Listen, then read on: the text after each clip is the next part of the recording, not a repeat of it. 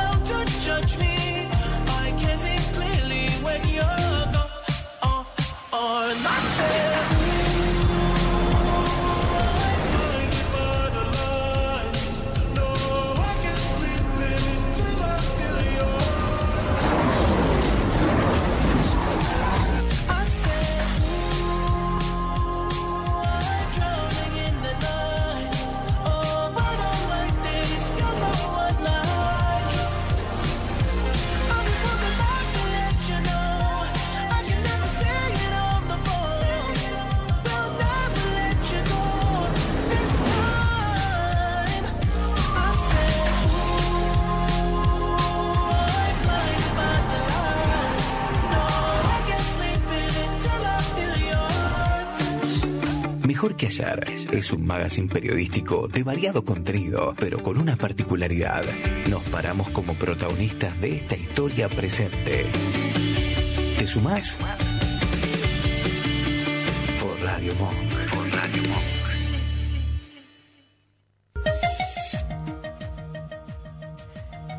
Quería compartirles qué pensaba Einstein sobre la felicidad. Durante una estadía en el Hotel Imperial, de Japón, creo, en este momento ya les aseguro que me he olvidado, resulta que él no tenía cómo compensarle a un muchacho que le había ayudado con un, con un trámite, entonces no tuvo mejor idea que tomar unos papeles y escribirle unas frases. Y le dijo que esto iba a tener valor en el futuro.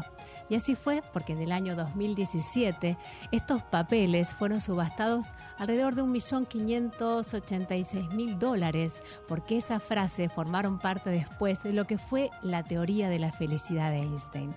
Así que miren qué valor en eso que escribió estaba ahí. Y siempre Einstein nos habló de esto, de, la felicidad, ¿no? De, entender que muchas veces no tenemos que poner eh, toda nuestra vida en, en las personas o en las cosas, sino en las metas. Y también desde nuestro lugar consideramos que la felicidad no está afuera, la felicidad tenemos que buscarla dentro. A veces hay que rastrearla, ¿no? Como hurguetear un poquito, pero seguro que, que la tenemos.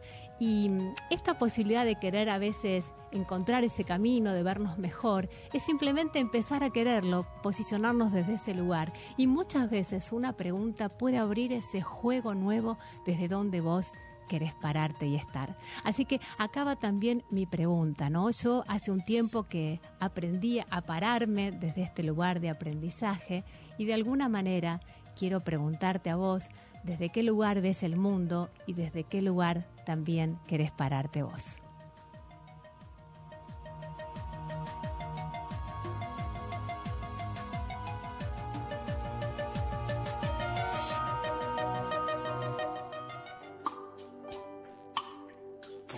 Cambiar el mundo tan solo en un instante. Puedes cambiar el rumbo si quieres que eso pase. Puedes mirar adentro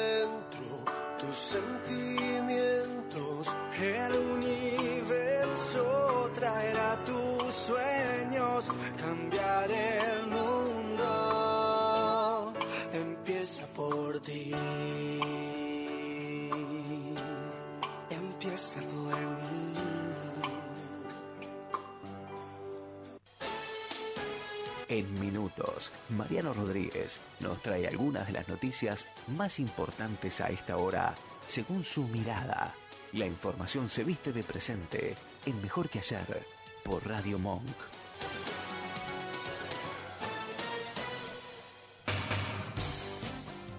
Aquí estamos siendo más o menos las 13:15 del mediodía, una jornada de mucho calor hoy también, ¿eh? Bueno, acá estamos hermoso con el aire, pero sabemos que afuera, bueno, hay mucha humedad, hace mucho calor, así que a transitar estos días de la mejor manera. Queremos contactarnos, no sé, Male, cómo estamos. Ahí Ah, ¿y qué se hace cuando... Vamos a aprovechar a saludar también acá que está el Vasco en los controles, colaborando con nosotros en nuestro primer programa. Si vos recién nos estás escuchando y arrancaste en el vivo, esto se llama Mejor que ayer. Es un magazine periodístico, intentamos desde este lugar poder tocar muchos temas de manera saludable, entrar en la casa de ustedes, en el espacio donde se encuentren y poder propiciarnos... Em, ser un poquito más saludables de alguna manera, no intoxicarnos tanto con las noticias, al menos eso es lo que yo pretendo. Por eso decidí traer a este programa a un especialista en noticias, que es el locutor Mariano Rodríguez. Hola compañero, ¿cómo le va? Hola, Ana, el gusto de saludarte a vos y a todo este gran equipo que conforma Mejor que Ser. Un placer realmente. Y vos también formando parte, así que bienvenido al club. Bueno, será un lindo desafío y un privilegio al mismo tiempo. Y también una tarea, bueno, por momentos compleja, el de dar algunas noticias que nos van de alguna manera definiendo la actualidad. En este momento la actualidad política pasa por el viaje, la gira que lleva adelante el presidente de la Nación, me refiero a la figura de Javier Milei en Israel, donde hace algunos minutos estuvo en el muro de los lamentos y hasta lloró justamente en ese lugar, acompañado de un montón de curiosos, de seguidores de Javier Milei incluso en ese país. Y la nota saliente me parece de esta parte de la gira con la cual inicia justamente por Israel, donde va a estar tres días, luego irá a Italia, se reunirá con el Papa, incluso en el Vaticano, es que ni bien bajó el avión y puso un pie en tierra israelí, anunció que va a llevar la Embajada Argentina a Jerusalén. Así que Ah, es el dato que está girando en este momento Claro. y que tiene una incidencia política bastante, bastante importante. Muy bien, sí, sí, por supuesto, un gran tema este. Y en lo cotidiano, estamos todos de alguna manera viviendo esto de que aumentó el colectivo, es importante, resonó mucho, ¿cómo se está Sí, viviendo? es otro golpe al bolsillo. De todas maneras, no sorprende porque ya se veía venir. El sábado, recordemos, tuvimos aumentos de taxis. El domingo aumentó el subte, que también estaba programado. Eh, en este caso, el subte pasó de 110 a 125 pesos, igual que el premetro, que ahora cuesta 43 pesos con 75. Pero el boleto de colectivo aumentó en la jornada de ayer. Y ya hoy se viaja por 270 pesos la sección mínima, son tres secciones, 270 es la de menor valor, 300 y 303 pesos las secciones restantes, mientras que el tren también en el área metropolitana sufre incrementos. El boleto mínimo es de 130 pesos, así que desde hoy ya todos los medios de transporte públicos en Lamba, en el área metropolitana, son más caros, a tenerlo en cuenta. ¿Qué otras noticias relevantes diste vos esta mañana? Bueno, otras tantas pasan por lo que ha dejado o que está dejando la ley ómnibus y el tratamiento en el Congreso. Se había votado la semana pasada en general, pero esta semana se va a tratar en particular. En realidad, hoy mismo a la hora 14 ya están la mayoría de los diputados de la Libertad Avanza en el Congreso Nacional que en instantes eh, intentarán defender los más de 300 artículos que todavía comprende esta llamada ley de bases o la ley ómnibus, como se la conoció en un primer momento. Se cree que intentarán hacer lo mejor posible, incluso estando Javier Milei, el presidente, fuera del país, pero que muchos artículos no van a pasar el filtro de la oposición. Tanto el kirchnerismo como incluso algunos referentes de la Unión Cívica Radical ya aseguraron que no van a votar algunos de los artículos, o por lo menos tal cual están estipulados en lo que es la ley primordial, la ley primera, ¿no? Que después sí puede haber algunas modificaciones y eso hará que puedan o no acompañar finalmente con el voto. Pero para mí, y esto es una sensación muy, muy propia, eh, muy mía, no va hoy a salir, sino que va a haber otra nueva sesión extraordinaria en el día de mañana, o por lo menos en el término de esta semana. Pero de todas maneras, toda la atención política va a estar concentrada justamente a partir de las 14, cuando se inicie una nueva sesión, luego de lo que nos dejó, sobre todo la semana pasada, no solamente dentro del recinto el tratamiento de la ley, sino también las manifestaciones, la represión en algunos eh, momentos que se fue un poco de las manos por el parte de la Policía Federal, la Gendarmería que también llegó al lugar, así que se escribe otro capítulo en la historia y veremos, ojalá, el deseo es que se pueda tratar y sancionar o no, pero que sea de una manera tranquila y en paz, que es algo que estamos deseando toda la sociedad argentina. Marian, ¿alguna noticia saludable según tu mirada? Bueno, a ver, estamos con 38 grados 6 décimas de térmica Divina. en estos momentos, ¿no? Entonces, no, lo, lo más recomendable para la salud es en este momento no exponerse al sol, ojo con las actividades al aire libre, tener siempre algo a mano para hidratarse, si es agua muchísimo mejor. Creo que van a ser días complicados, por lo menos hasta el jueves, cuando, según el Servicio Meteorológico Nacional, durante la madrugada llegue el alivio a través de la lluvia. Pero hoy la térmica ya está pasando los 38 grados y el termómetro marca una temperatura máxima de 36 grados para hoy. Así que en cuanto a la salud, la noticia tiene que ver con esto. Otro golpe de calor, hay alerta en 12 provincias, alerta meteorológico, lógicamente por temperaturas altas, así que tenerlo en cuenta si vas a salir de casa, si estás afuera, en el horario que regreses, bueno, todos estos eh, indicios que justamente el cuerpo va mostrando, hacerle caso y a protegerse sobre todo del sol. Igual tenemos que ver qué entendemos por saludable, porque vos lo llevaste hacia un camino y yo entiendo por saludable aquella noticia que no intoxica tanto y que de alguna manera refresca el alma. Eso fue lo que yo quise preguntarte a vos.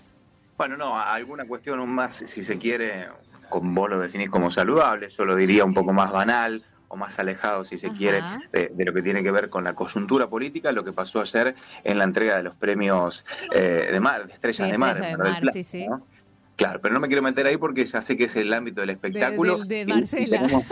tenemos nuestras compañeras ahí también van a hablar seguramente de eso, pero sí, a ver si lo vinculo quizás con lo noticioso, tiene que ver con la figura de Fátima Flores, que comenzó eh, la semana justamente con un encuentro con Javier Milei festejando su cumpleaños, fue el sábado a la noche y que ahora recibió también un galardón y pone nuevamente sobre, si se quiere, los portales y la información su nombre, esta vez lógicamente vinculada más que nada con el espectáculo. Pero es algo como para resaltar y también tener en cuenta. Muy bien. Bueno, le iba a tirar la consigna de hoy. La- se la tiro y si quiere no responde, ¿no? Como este programa se llama Mejor que ayer, ¿qué podrías hacer vos hoy mejor que ayer? ¿Qué podría ser una buena pregunta? ¿eh? Es una buena y me agarras un poco desprevenido. Ah, porque no te lo había dicho, ¿viste? Pero mira, yo creo que la respuesta la tengo en algo que acabo de definir recién y hablando de salud. Sé que este es un programa saludable que intenta buscar canales de alguna manera para sentirnos mejor. Me acabo de anotar en clases de básquet ¿eh? Ah, para los bien. lunes y los viernes por la noche. Es algo que hace rato vengo eh, dándole vueltas, buscando dónde, cuándo, quizá el momento apropiado. Dije, no lo pienso más. No estoy en el mejor estado físico, pero bueno, vamos a buscar un incentivo justamente para poder ir de a poco lográndolo. Así que mejor que ayer, creo que este es un buen primer paso. Un buen primer paso, me diste un pie excelente, me encanta la propuesta, así que vamos por eso. Muchas gracias, amigo. Un placer, un gran abrazo todos Rodríguez, como lo están leyendo, nuestro compañero, amigo, acompañándonos en las noticias, lo va a hacer este, todos los martes y los jueves a las 13 horas. Así que, bueno, gracias por estar juntos trabajando una vez más. Felicitaciones por este debut. Sé que el camino va a ser exitoso, así que bienvenidos a todos los que se quieran sumar a una propuesta realmente, realmente diferente. Dale, gracias, Mariano. Hasta, Hasta el luego. próximo.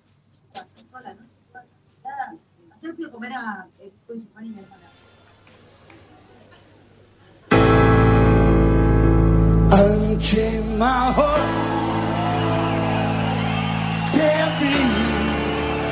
let me be. Cause you don't care. Well, please set me free.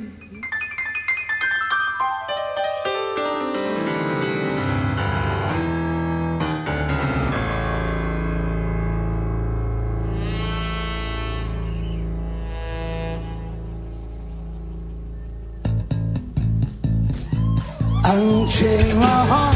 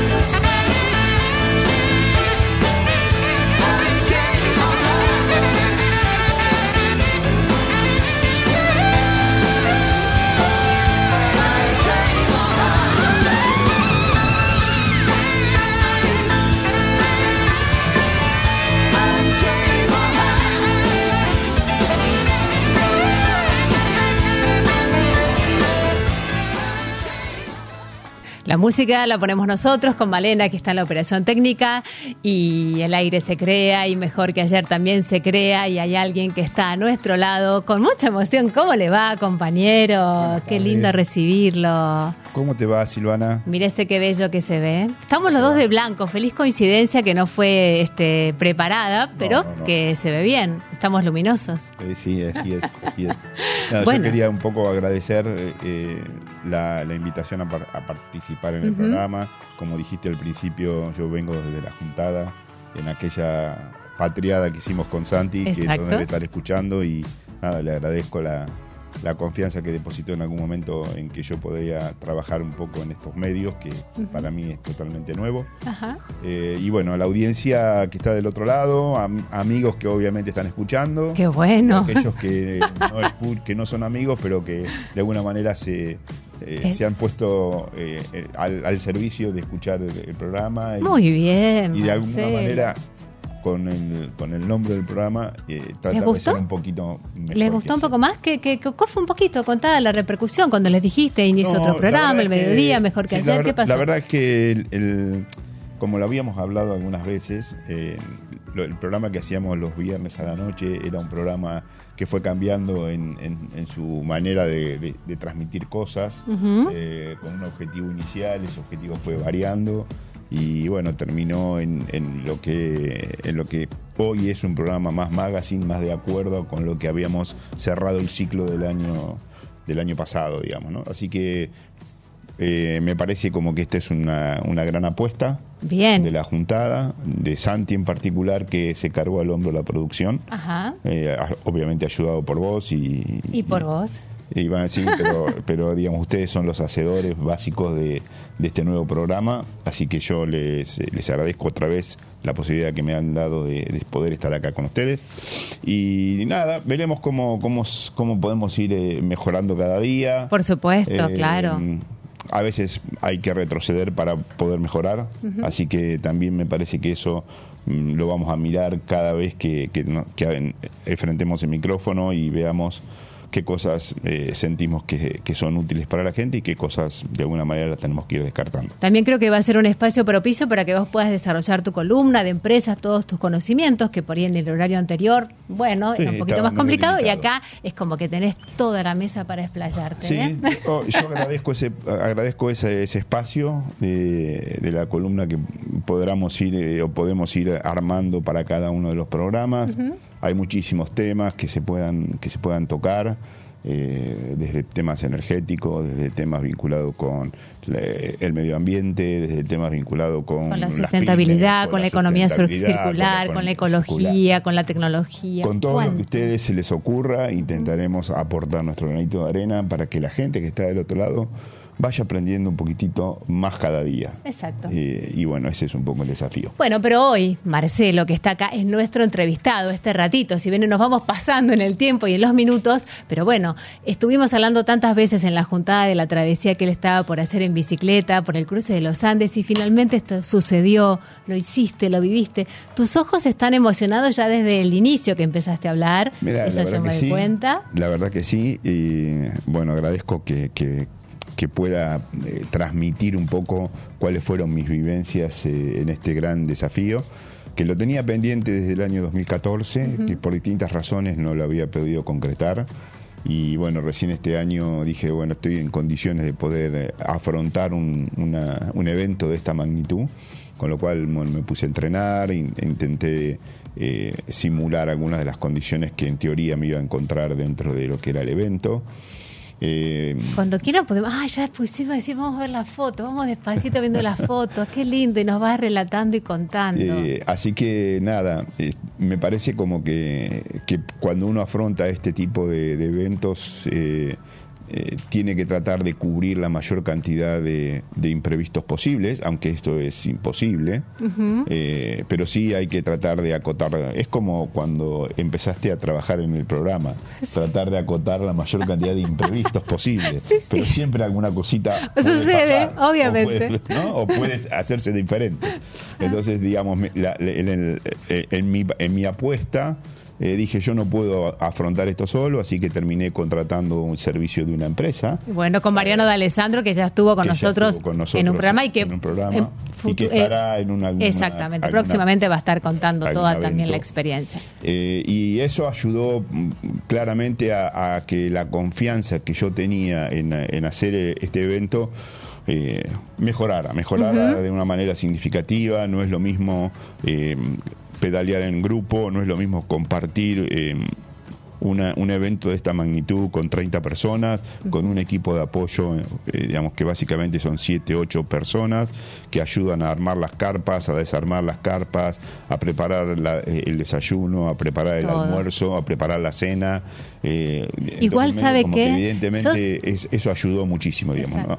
Ahí podemos ver en alguna foto lo que eran ¿Qué, los qué campamentos. emociones, Marcelo, si vos pudieras decir cinco, las top?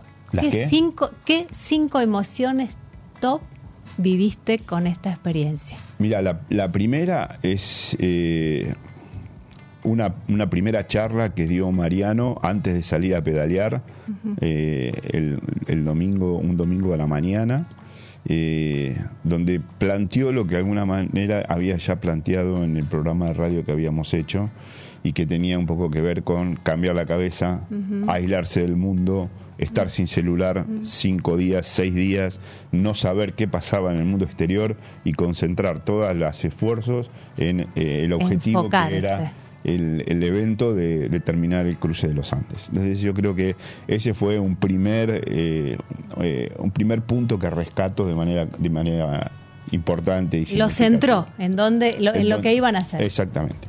El segundo estuvo muy cerquita de ese primer punto que fue subirse a la bicicleta por primera vez para empezar a pedalear. Claro. Eso también es como decir, Arranco. arranco. Ahí se me ve en la foto empezando a, a- a pedalear en, en el evento y la verdad es que el- la, la imagen que una, en una foto no se puede visualizar del todo, de- en ot- hay otras que sí, el entorno también de alguna manera te, te condiciona en el sentido de decir estoy solo frente a la naturaleza. Ese es otro punto significativo, ¿no? O sea, qué significa el ser humano en semejante ambiente naturista y en este, en este paisaje que de alguna forma te atrapa a cada momento que pedaleas. Claro. Las imágenes son distintas. eh, bueno, ahí se puede ver Los un poco el tema. colores, pedaleo, a mí me los sorprendió colores, los la montaña, colores. El terreno, el Exacto. Mm. terreno es alucinante. eh, en muchas partes del terreno se- nos cruzábamos con eh, ripio, en otras partes con caminos de piedra, en otra parte con caminos de arena, que era un producto de arena volcánica.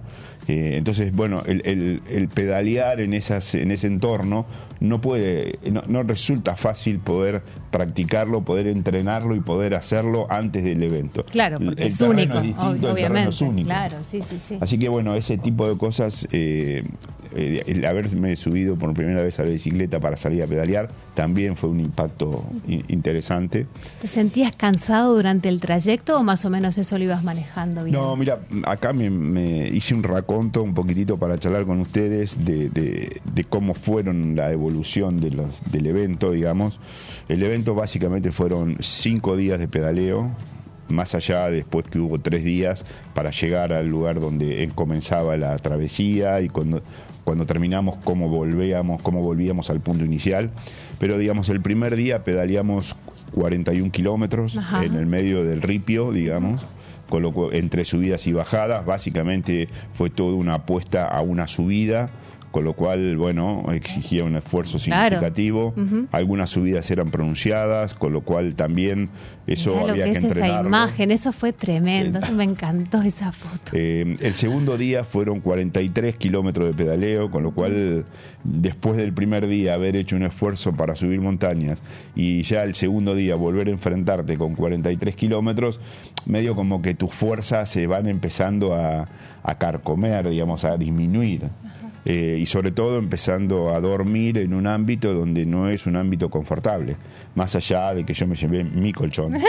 Se compró un colchón inflable, el señor. Una almohadita inflable. Y una almohadita. y recomendaciones, obviamente, de la organización. Claro. Si vos querías descansar bien, tenías que usar un medio medianamente adecuado. Y más no estando acostumbrado a hacer estos eventos. Entonces, dormir sobre una, una, una pequeña alfombra, eh, digamos, no es para cualquiera, es para alguien que está acostumbrado. ¿Y Entonces, puedo preguntar ahora ya qué pasó con los ronquidos? Que era, bueno, los que nos escucharon de la juntada, Marcelo estaba muy preocupado con esto y con Sí, qué me va a tocar, eh, cómo voy a hacer, la verdad es que uno termina tan cansado que ni te das eh, cuenta. que ni te das cuenta que roncas y si el que está compartiendo la carpa con vos ronca tampoco lo escuchás. ¿no? Terminás rendido el, el día al final de, de la jornada. Pensá que en cada uno de estos cinco días... Mirá qué guapo que estás, ¿eh? La temperatura más o menos de pedaleo era alrededor de los 37 grados. ah, O sea, era pedalear 6 horas con 37 grados, Opa. con lo cual realmente al final del día era algo, eh, digamos, que terminaba que extenuado, claro, totalmente. Eh, la gente de la organización obviamente tenía muy armado todo lo que tenía que ver con la alimentación, con el desgaste físico, con la incorporación de calorías, de proteínas, eh, como para poder manejar todo este desgaste que de alguna manera eh, era significativo, ¿no? Eh, sobre todo en el tema de los isotónicos y de la bebida que nos que nos iban dando a medida que la competencia o que el evento avanzaba. A medida que pasaba el día, vos decías, el segundo día, uy, pensabas lo que me falta y si voy a poder, o el segundo día te motivaba para decir, quiero el tercero y quiero el cuarto. No, a mí en lo personal lo que me, motivó muchísimo es terminar. Eh, y el terminar, digamos, podía ser un terminar en bicicleta o terminar arriba una combi. Pero la, la motivación mía era cumplir el objetivo. Claro. ¿sí? Seguramente eh, en algunos pasajes eh, que iremos, iremos viendo, ahí digamos es parte de, de todo el grupo eh, en una de las paradas que habíamos hecho, pero la motivación pasaba un poco por eso para mí, terminar cada etapa mm, de la manera más entera posible, porque sabía que al día siguiente era otra apuesta de poder volver a terminar. Claro. Eh, y en eso tengo que ser, eh, tengo que reconocerme como eh, eh, muy autocrítico en el sentido de que en algunas etapas no pude terminar de pedalear y me he subido a la combi, Sí, que era sí. la combi de apoyo, ¿Por qué no? porque mi objetivo era terminar. Obviamente. No era fundirme y, y decir hasta acá llegó mi, mi aventura en los Andes. Entonces, en ese tipo de cosas, el aprendizaje del día a día eh, me permitía casi eh, sustentar lo que dice el, el- el logo de nuestro programa. Mm, Hoy mejor que ayer. Claro. Muy bien. Bueno, otro ejemplo tenemos acá también. ¿eh? Hoy mejor que ayer, se hace hasta donde se puede, mañana es otro día y siempre Exactamente. puedo reajustar. Bien. Así que bueno, eso fue un poco... ¿Lloraste en el fogón, Marce? ¿En el fogón? Sí, ¿te acordás que cantaron los himnos? ¿Pasó No, algo de eso? No, no, no, no. La verdad que el grupo estaba compuesto por cuatro uruguayos, Ujú. Tres colombianos, Ajá. eh, éramos 10 argentinos y el resto que eran unos 11 eh, brasileros. Eh, con ese diferente perfil de cada uno, ¿no? El, el brasilero siempre alegre, siempre cantando, siempre eh, y además siendo, en la medida que, que- que esto no sea ofensivo, siendo competitivo, ¿no? Claro. Son personas que están acostumbradas a esos eventos, que pedalean muchísimo y que de alguna manera compiten entre ellos, no en el grupo en total, pero entre ellos. Un físico Pero desde preparado, el punto además. de vista de, de- de ponerse objetivos, de decir, che, a ver si yo llego primero, si yo llego, pero no como, como un objetivo. No, de- como sana competencia, ganar, claro, de, motivarse. competencia, digamos, ¿no? Y, hasta- ¿Y vos cómo eras en el grupo? No, yo como soy en general en mi vida, muy tranquilo, eh, no, no tengo una personalidad que me permita hacer demasiadas relaciones y básicamente sí me relacionaba con aquellas personas que de alguna manera tenían ese perfil, ¿no? La gente de Uruguay era un poco la más cercana, en el sentido de que eh, compartíamos determinados valores, profesiones, ambos, eh, ambos de, de ese pequeño grupo, tres éramos ingenieros, eh, otro era un, una- un consultor con lo cual, digamos, teníamos cosas para charlar eh, que no tuviese que ver estrictamente con el desafío, ¿no? El desafío por ahí se planteaba en el término de los almuerzos al mediodía y, a la, y en las cenas si es que nos tocaba sentarnos medianamente juntos. Eh, pero todo el resto de los espacios que estaban disponibles lo charlábamos desde otro ámbito. Marce, que, yo sé que va a haber otros programas que vamos a seguir hablando y el tiempo, por ser nuestro primer inicio, bueno, se nos va corriendo, así que siempre vamos a estar compartiendo experiencias de esto que viviste, porque ahora después en un ratito le vamos a dar el paso también a Gustavo Riarte, que es investigador, para traer esta Sí, relación del cruce de los Andes. Vamos a ir charlando todo el tiempo y ahora también van a interactuar y van a charlar, sí, así no, que... no, ni hablar, porque creo que él nos puede, Gustavo nos puede aportar mucho sobre uno de los de los objetivos del viaje, que era llegar a- a- al planchón Vergara, que es el paso eh, más eh, sureño que hizo San Martín cuando se cruzaron los Andes. Bien. Eh, y ahí hasta ahí llegamos y creo que debe haber alguna foto donde dice eh, Sí, de después las vamos a pasar esas, las demás, vamos a digamos, compartir ¿no? después. Así que Bueno, bueno, podemos estamos- interactuar con él sobre un montón de estos temas. Exactamente, estamos haciendo mejor que ayer hasta las 3 de la tarde, así que gracias a los que nos siguen por nuestro canal de YouTube, vamos a poner un poquito de música porque estas experiencias como la que nos contó Marcelo, su travesía en los Andes, llegan hasta la raíz. Is this the real life? Is this just fantasy? Caught in a landslide, no escape from reality. Open your eyes, look up to the skies and see.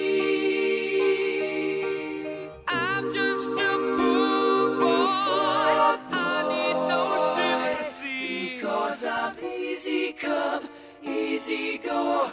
Little high, little low. Any way the wind blows doesn't really matter to me. To me.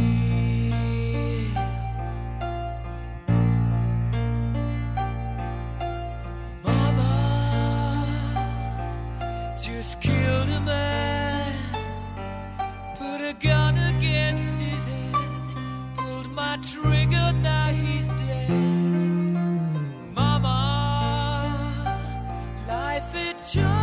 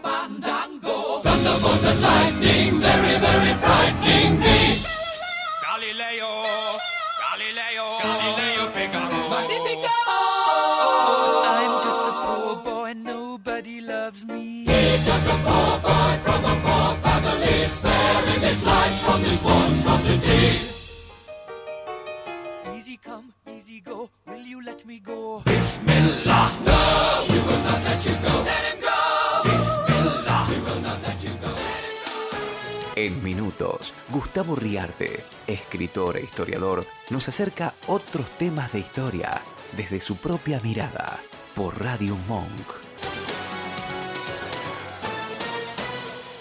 Gracias a todos los que están siguiendo la transmisión, así que nos están mandando mensajitos, muy contentos, ¿no? Y también vos recibiste, acabas de recibir un Sí, mensaje recibir un mensaje de los chicos de Brasil. que te están... que están un poco escuchando el programa en vivo. Agradezco con- que ellos estén allá.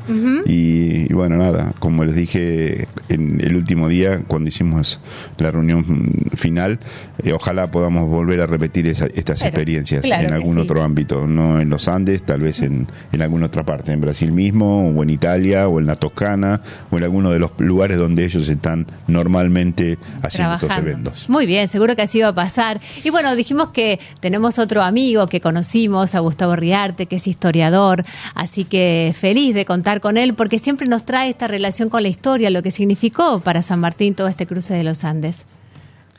Bienvenido. Muchas gracias por la invitación. Este, estoy escuchando muy atentamente a Marcelo y bueno, la idea es hacer un paralelismo ¿no? de lo que fue el desafío Los Andes y lo, lo increíblemente extraordinario que aún hoy sigue inspirando a mucha gente, ¿no? Así como Marcelo lo hizo en bicicleta, hay gente que lo ha hecho y lo sigue haciendo a caballo, inclusive caminando.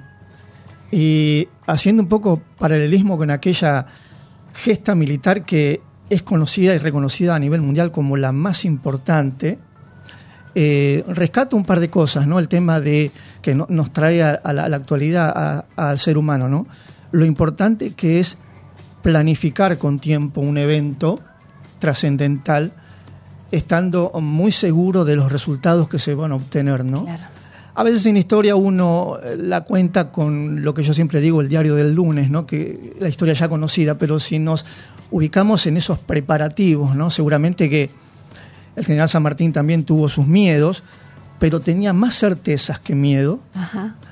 y sabía muy bien lo que quería y de hecho así fue, ¿no? Y bueno, una de ellas es el tema de la planificación, así como Marcelo Tan importante. imagino que se ha, se ha preparado y se han preparado a conciencia. Bueno, eh, así lo hizo el general con esos casi 5.000 hombres entre granaderos, eh, aborígenes, gauchos, ¿no? Eh, escuchaba el tema de la alimentación y lo, lo clave que es hidratarse y alimentarse. Y, y bueno, eh, el general San Martín siempre digo que fue un poco el, el promotor de la sopa instantánea. Claro, porque hizo lo que se conoce como la- el, el- el alimento valdiviano, que era mezcla de charqui o carne seca con, con agua hirviendo y, y cebolla, ¿no? Como para fortalecer a la, a la soldadesca y, y también llevaba litros, eh, litros de, de vino y aguardiente precisamente para sobrellevar los efectos de, de esos menos 10 o menos 15 grados que hay que hay de noche y que Marcelo seguramente lo Los viviste. lo- lo que no dijiste qué claro. temperatura había la noche. Sí, sin duda que sí, a la noche, pero digamos, Mm. eh, ahí en- a la altura del, del Paso Vergara estábamos a unos 2.800 metros, a la noche la temperatura era mm, 3 grados, 0 grados, eh, y durante el día tenías 35. O sea, la amplitud térmica es algo que realmente pega y mucho si no Así estás es. preparado, digamos, ¿no? Y después, bueno, eh, vos le preguntaste acerca de, de si se emocionaron con el himno, ¿no? Y el general San Martín cada vez que, en esos 21 días que tardó en cruzar los Andes, eh, para levantar el ánimo de la soldadesca, eh, les hacía cantar el himno nacional. Qué era. Eh, con el clarinete y a la madrugada, este, en caminos que eran muy difíciles, donde había que a veces pasar eh, en fila india.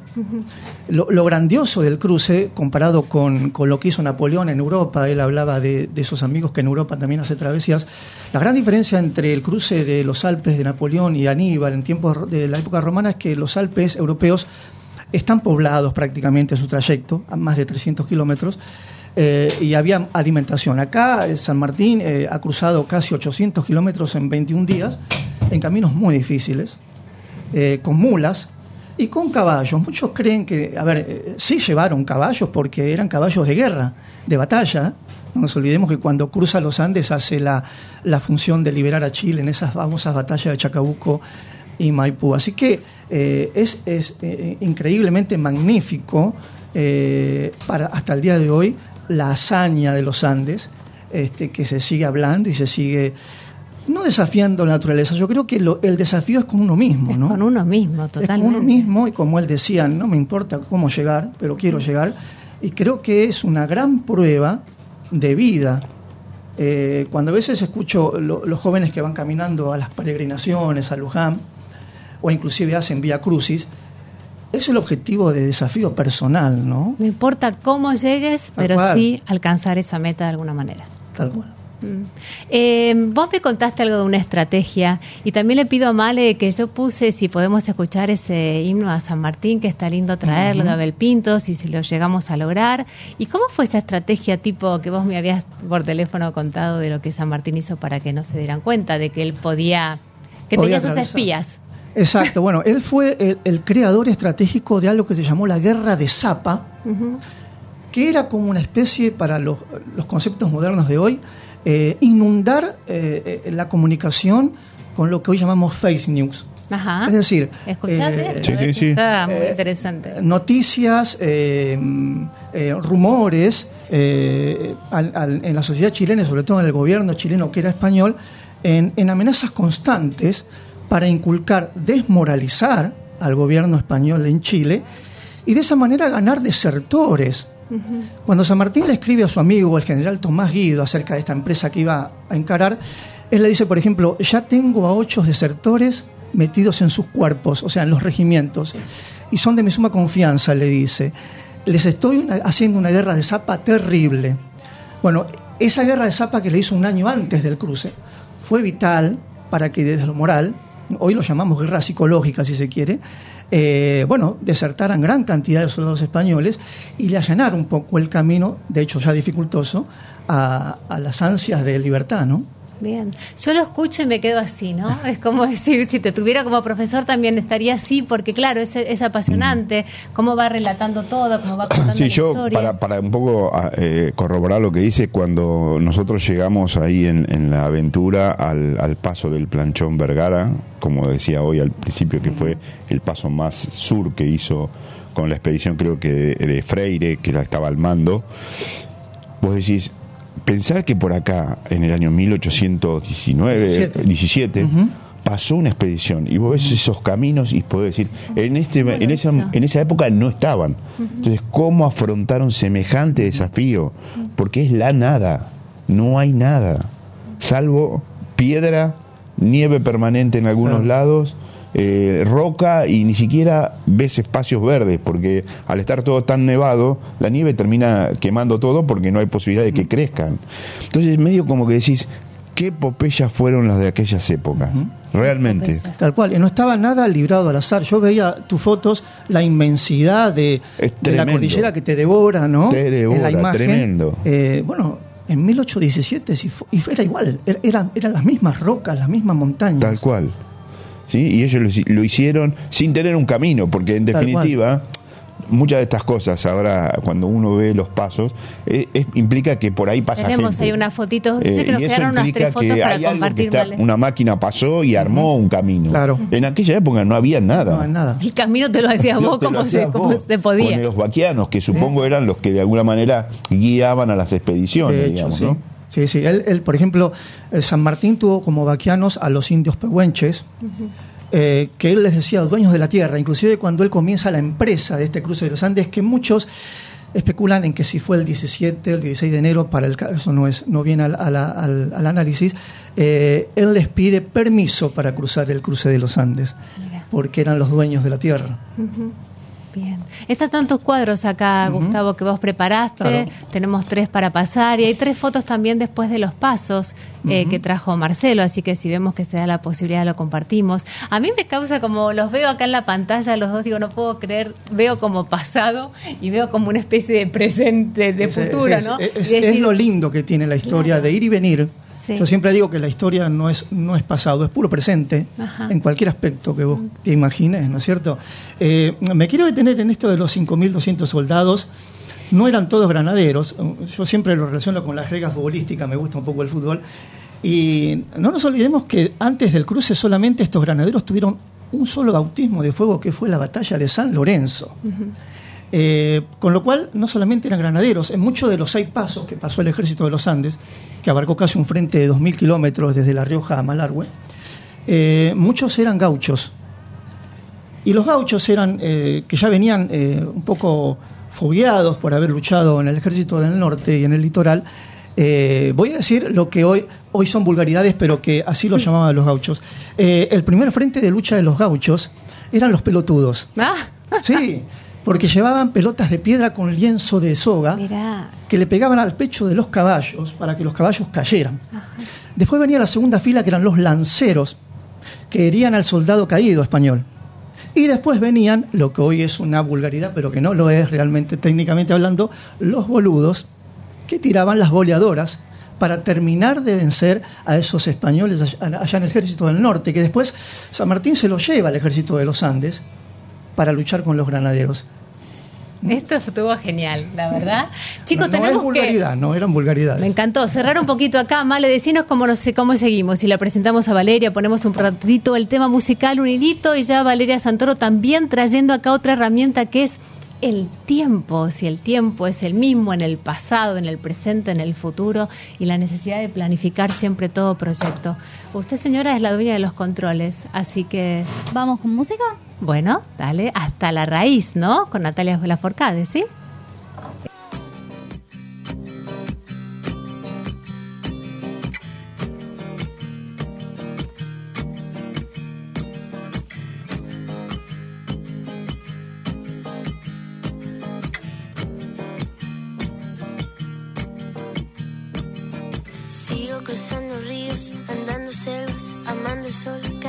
Sigo sacando espinas de lo profundo del corazón. En la noche sigo encendiendo sueños para limpiar con el humo sagrado cada recuerdo.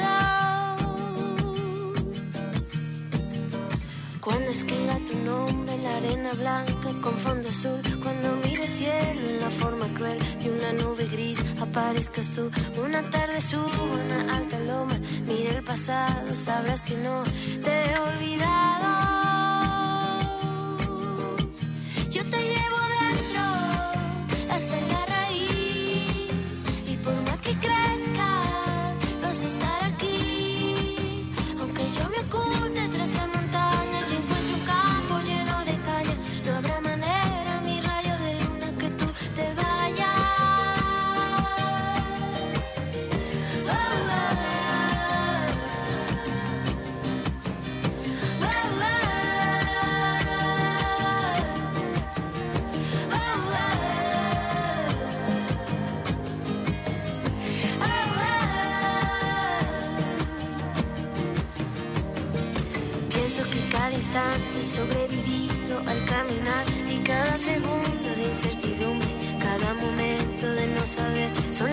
Son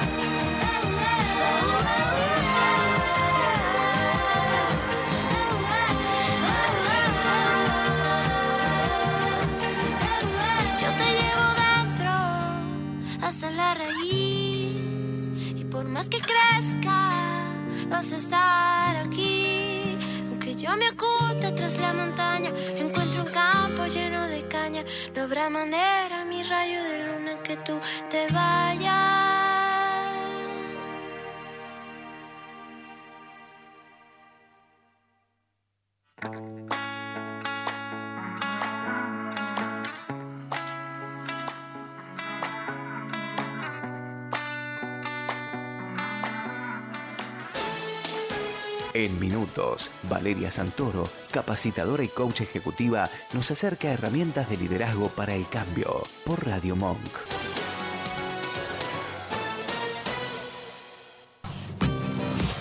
La tenemos al aire, qué lindo. Bueno, estas experiencias no llegan hasta la raíz. Yo me imagino que le pasó a San Martín, le pasó a Marcelo. Vale, ¿cómo estás? Perdón por la hora, pero bueno, es primer programa. Bienvenida, columnista. ¿Cómo se encuentra? Buenas tardes. Hola. Muchas gracias por, por esta participación. Buenas tardes, Silvana, Marcelo. Un placer. Bueno, para mí una alegría inmensa. Y ya habíamos conversado un poquito, nosotras chusmeamos por teléfono, por supuesto. ¿Cómo es esto de la Es decir, gestión estás del preparando el tiempo? programa antes. ¿Eh? Estás preparando Y el claro, sí. ¿Cómo es esto, Vale? Bueno, sos coach ejecutiva, te gusta el tema del tiempo. Eh, ¿Cómo es esta herramienta? ¿Cómo la podemos aplicar y cómo se aplica a los proyectos, no? Bueno, es muy importante que hacemos con nuestro tiempo, eh, porque el tiempo es vida. Ajá. Entonces, bueno, cuando yo escuchaba un poco sobre el viaje de Marcelo y, y la historia de San Martín, hay algo, hay un factor en común que tiene que ver, bueno, eh, el plazo que le ponemos a un proyecto. Eh, ¿Cómo entramos en el tiempo? Bueno, planificando y poniendo plazos. Eh, y me parece muy interesante también que cada proyecto tiene distintos tiempos y distintas energías. Em, por un lado, la, la energía del inicio eh, necesita eh, un tiempo en particular, después el desarrollo y a su vez el final. esos son los ciclos que podemos ver en los distintos proyectos en los que estamos inmersos. Y esto que habíamos conversado y que yo también lo charlé con, con Gustavo, ¿no? La planificación, ¿no? En, en- cada uno, así como Marcelo planificó su travesía, San Martín también planificó su viaje. Y eso es fundamental. Pueden sumarse, chicos, cada uno Sí, sí. aporta. Sí, bueno, yo me- la escuchaba ¿no? a, a Valeria y bueno, sí, claramente el, el cruce es un prototipo, es un paradigma de cómo se deben organizar las cosas, los tiempos y una clara eh, acción de, de liderazgo que tuvo eh, San Martín. Cuando, cuando el líder tiene muy en claro los tiempos, ¿no? lo dirá mejor Valeria, ¿no? y los tiempos y, las y manejar las ansiedades personales de él, este, como el de tanta gente que tenía a su cargo y que obviamente delegaba. Eh, a ver, a veces uno romantiza un poco la historia, pero seguramente en, en aquella época no había cámaras como, como, un gran, como un gran hermano, ¿no? Pero por supuesto que hubo momentos de desmoralizadores eh, que, que el general San Martín lo sabía, obviamente, que seguramente previsto también, ¿no? Claro. Vale. Bueno, ahí me parece muy interesante eh, cómo transformamos eh, la resistencia, los obstáculos y la negatividad cuando aparecen, porque eso también está en la vida, en el tiempo. Eh, entonces, acá los invito a pensar, bueno, ¿qué les pasa a ustedes con el tiempo cuando no lo estás utilizando de la manera adecuada? Eh, entonces, a veces nos sentimos o víctimas del tiempo, eh, a veces sentimos que corremos detrás del tiempo ¿Verdad? Y también Estoy podemos sentir que perdemos el tiempo. Entonces, imagino a San Martín en esa situación con, bueno, dificultades, eh, un clima adverso, entiendo que en un momento también él se enferma. Bueno, ¿qué hizo con el tiempo? ¿Cómo usó los plazos a su favor? Em, que eso también lo podemos atraer a nuestra vida cotidiana, ¿no? Em, si nos queremos engañar, no les pongamos plazos a las cosas. Eso Ah, es una mira. forma ¿Escucharon? Eh. Si, nos, si nos queremos engañar, no le pongamos plazo a las cosas. Exactamente. Si vos no querés cumplir con algo, no le pongas plazos. Ah, ok. porque eso queda en el aire, no, no, no hay un tiempo para cumplirlo. Y hay algo, y, y esto me, me interesa traerlo, que es de la filosofía budista, los budistas tienen muy en claro algo que sabemos todos, que vamos a morir y que hay eh, un tiempo un tiempo finito que es nuestra vida y qué venimos a hacer con, con ese tiempo que tenemos, ¿no?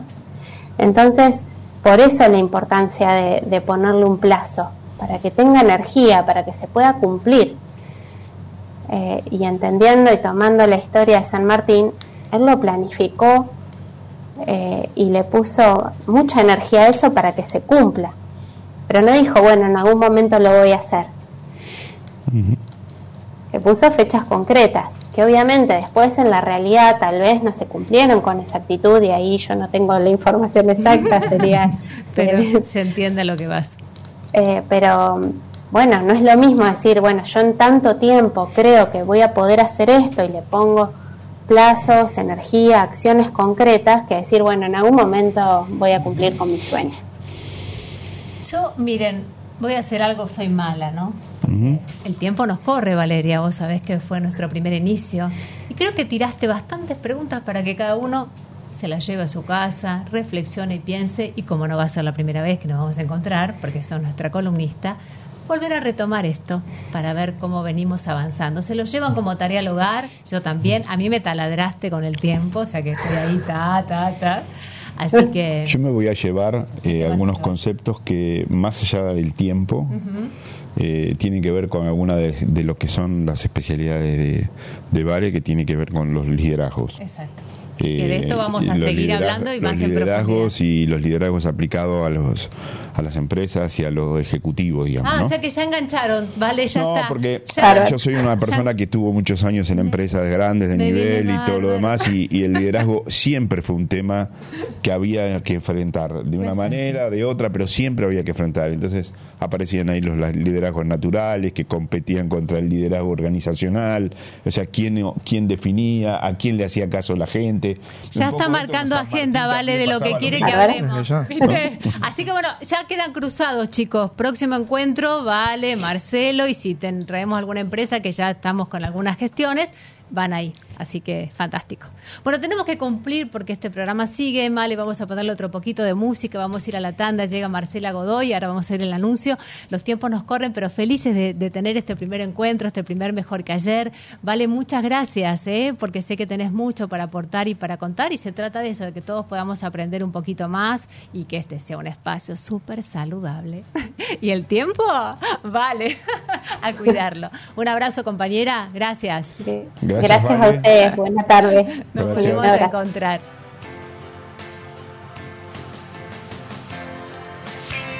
Agendalo. Martes y jueves, de 13 a 15. Mejor que ayer. Un magazine de actualidad de interés social y con muchas preguntas. Conduce la coach y periodista Silvana Cabaza.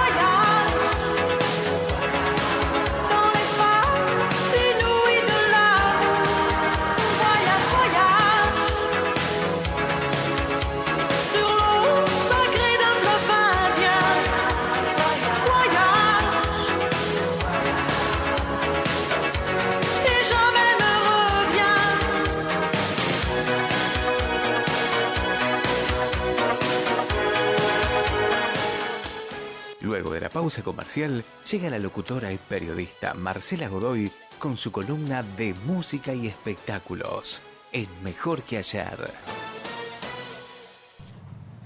Ay, qué linda. Nunca me imaginé en la vida que yo iba a estar en un mano a mano contigo, amiga del alma. ¿Por qué?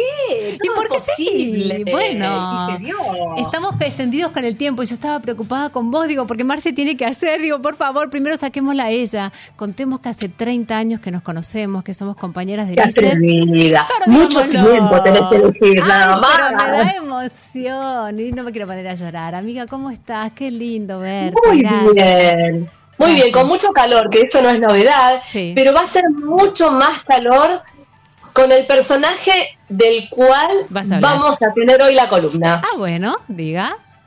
Estoy... Vamos a hablar de, a ver, un chico que no tiene más de 25 años, que me hace acordar muchísimo a Rodrigo, que viene precisamente del cuarteto, directamente de Córdoba, y está muy, pero muy feliz porque el jueves pasado el sueño se hizo realidad. Estamos hablando de Luke Ra, que presentó su álbum en vivo. ¿Quién es Luke Ra? Bueno, si yo te canto algunas canciones, seguramente lo vas a enganchar. Si yo te digo, ya no vuelvas, no quiero. ¿Viste? Ya- ¿Viste? Ya empezaste Sí, sí. a cantar. No sé quién es, pero sí Ah, la no. canto y la conozco y la escuché. Eso es verdad. Seguro, Sí, sí, sí. seguro. Y hay un montón de No, canciones. dale otra, sí, movemos un poquito, dale, que me encanta. Otra más, que cantes. A ver, eh, tenemos por ejemplo, y que me falte todo y que no queda nada. Mira cómo canta, señorita, ¿eh? Muy bien. Soy muy fan de Luke Rack, te lo tengo que este, admitir. Me gustan mucho las canciones, son todas divertidas. Y como él tiene buena vibra también, invitó a cantantes y a grupos a que participen de este disco en vivo. Y nada más ni nada menos que Abel Pintos, No te puedo. La Conga, Wow. sino la T y la M, ¿viste los que escuchaba la selección argentina? Sí. Todos ellos cantan una canción con Luke Ra en este álbum que tuve la oportunidad de, estar, de estar en la presentación en Punta Carrasco. Siempre Así que la en verdad, fue una fiesta y estaba tan agradecido Luke Ra, tan agradecido a la prensa y a toda la gente que estaba allí, porque había no solamente prensa, sino también fans que estaban disfrutando de, de alguna copita, de una gaseosa, había chori, había hamburguesa y había fiesta. Esto es una previa porque vos podés disfrutarlo el 2 y 3 de marzo en el Luna Park. Quedan muy pocas entradas. Quedan muy pocos El lugares. 2 de marzo ya está completamente lleno y el 3 de marzo solamente quedan como unas plateas cabecera que me parece que es una buena ubicación si vos querés levantarte y empezar a bailar. Es imposible que no bailes en un recital de Lucra, No, definitivamente. claro, con si estas canciones, obviamente. Y me imagino que cuando vos vayas con lo que te gusta bailar, lo vas a pasar bomba. Así que. Sí, la pasás bomba y vos fíjate cómo cambiaron los tiempos, ¿no? Vos hablaste de, de los años que nos conocemos y este, cuando poníamos el, el CD adentro de la compactera ¿Verdad? o el cassette. Bueno, ahora ya vos sabés que el streaming es lo que nos, am, lo que nos hace que Conecta. nosotros tengamos eh, Claro, es, es, es, el- es- es lo que realmente hace que un artista, en este caso un cantante, tenga éxito o no. Bueno, yo te cuento que tengo algunos números. Luke Ra le dieron en, en, el- en, el- en Punta Carrasco el triple platino, disco triple platino. Y yo dije, bueno, ¿cuántos CDs vendió? No, Marcela, ahora no es por CDs, es por la cantidad de stream, o sea, Ah, por la cantidad de veces que la gente hizo clic en algún streaming tipo Spotify y escuchó la canción de Luke Ra. ¿Y sabes cuántos millones de reproducciones Mirá. tuvo la canción eh, Que nos falte todo? 1.250 millones de reproducciones. Increíble. Te juro. Increíble. Ay. Es impresionante. ¿Vos viste? No, tremendo. Este chico estará así como que le explota el corazón. Por Sí, eso tiene sí, tanto sí, agradecimiento, ¿no?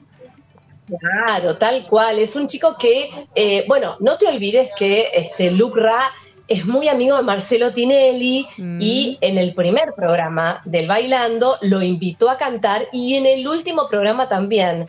Fíjate que este fin de semana, por ejemplo, Marcelo estuvo eh, eh, en Mendoza porque está grabando Los Tinellis, o sea, es un reality de Marcelo Tinelli y de toda su familia. Y para celebrar el fin de la realización de este reality que se supone que se va a ver este año o principio del año que viene, invitó a la campeona del bailando, a Tuli Costa, con su novio, que es Litkila, que es otro cantante, y a Luke Ra. Wow. Es la nueva generación, Claro, sí, sí, yo, yo te escucho también, justamente, porque bueno, son los que están este, en la movida ahora, en la música, y perfecto, bueno, los jóvenes, a- adelante, me parece re lindo, muy bien, muy bien. Qué bueno. Bueno. Totalmente. Mi amiga, si le pregunto qué puede hacer hoy mejor que ayer, que era la consigna del programa, se la tiré a, Mar- a- a Mariano y te la tiro ahora a vos, si no ¿Qué tenés respuesta. hacer hoy mejor que ayer? Exacto. No sé, porque ayer también hacía calor. Lo primero que se me vino fue tirarme a la pileta. Pero no, tomar un rico vino blanco, bien, Ah, bueno. bien helado. Muy bien, ¿Qué vale. te parece? Me parece fantástico. Y así sí. brindamos por este primer programa de este eh, juntas y con, y con ganas de más. Escúchame, un día, ¿aceptás una entrevista acá en vivo, mano a mano? Sí, dale. Bueno. ¿Por qué no? No sé, a ver, no sé me, si me va a dar el tiempo para ir personalmente. No, pero vos podés, dos y media sí llegás. dos. Dos y media sí llegás.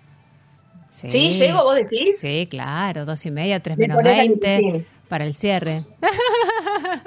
Hacemos para el cierre, lo, lo agendamos, lo arreglamos. Dale. Dale, ¿te Me parece? encanta, sí, dalo por eso, totalmente. Bueno, fantástico. Eh, ¿Te parece presentar el tema que me dijiste que prepare para hoy? Te pregunté, Marce, ¿qué querés, ¿cuál es el tema que querés para cerrar la columna? Elegiste uno, así que, bueno, la mejor locutora de Buenos Aires, Marcela Godoy, una voz tan conocida en tantas radios que trabajó, pero eso va a quedar para nuestra próxima entrevista, la que hagamos alguna vez en ese mano a mano. Ahora, si querés presentarlo vos y Malena, nuestra operadora, bueno, le va a dar el inicio al tema.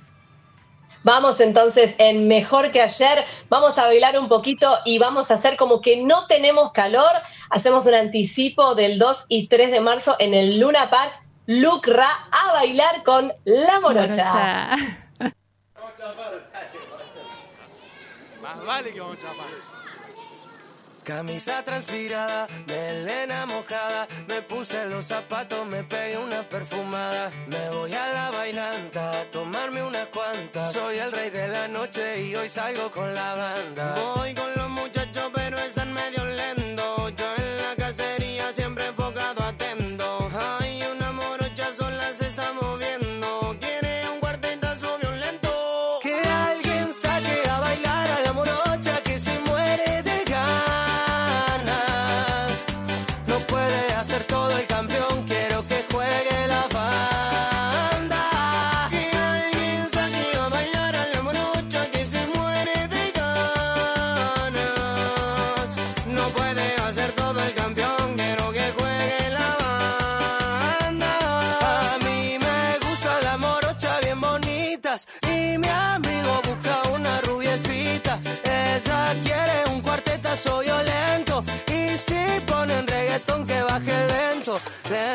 lento, pero siempre atento. Me gusta que te guste, pero cero sentimientos. Mi amor, yo soy así. No quiero meter cuento, pero si te digo que no te entro, yo te miento. Baby, yo soy el hombre que tu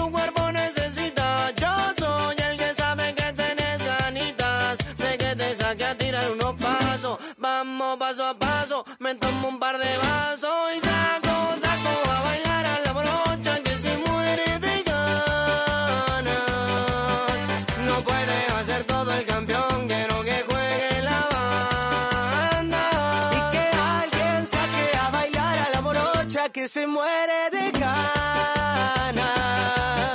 No puede hacer todo el campeón, quiero que juegue la banda.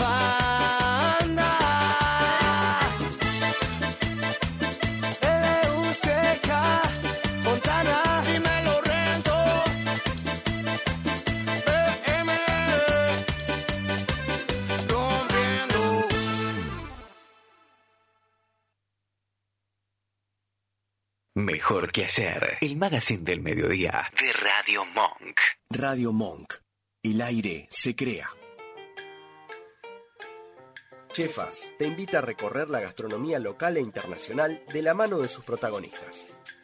Un programa que reúne los mejores sabores de la cocina, los cocineros más experimentados, las nuevas tendencias, los productores y la industria que rodea este universo. Sé parte de este viaje al corazón del gusto. Todos los jueves de 17 a 18 en Radio Monk. Más vale Magazine. Un programa de interés general con formato de magazine. Temas de actualidad, investigaciones periodísticas, columnas de literatura, historia, deportes, música y humor. Más vale Magazine. Todos los jueves de 18 a 20 en Radio Monk. Perrulandia. Un espacio de entretenimiento desde la libre expresión que comparte arte, debates y actualidad desde la igualdad y el humor. Todos los miércoles de 21 a 23 en Radio Monk.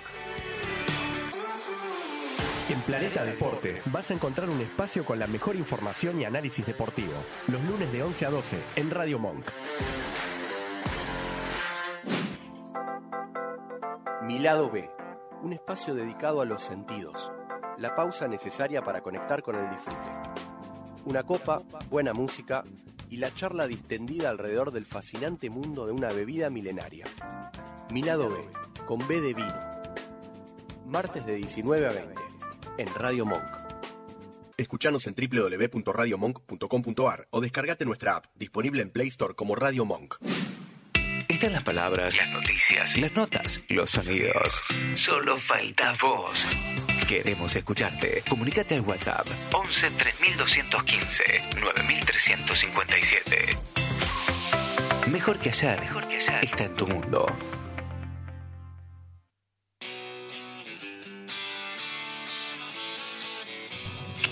Estamos en el aire hasta las 3 de la tarde, unos minutitos más, eh, terminando este ciclo, este primer programa de Mejor que ayer. Tengo una invitada espectacular.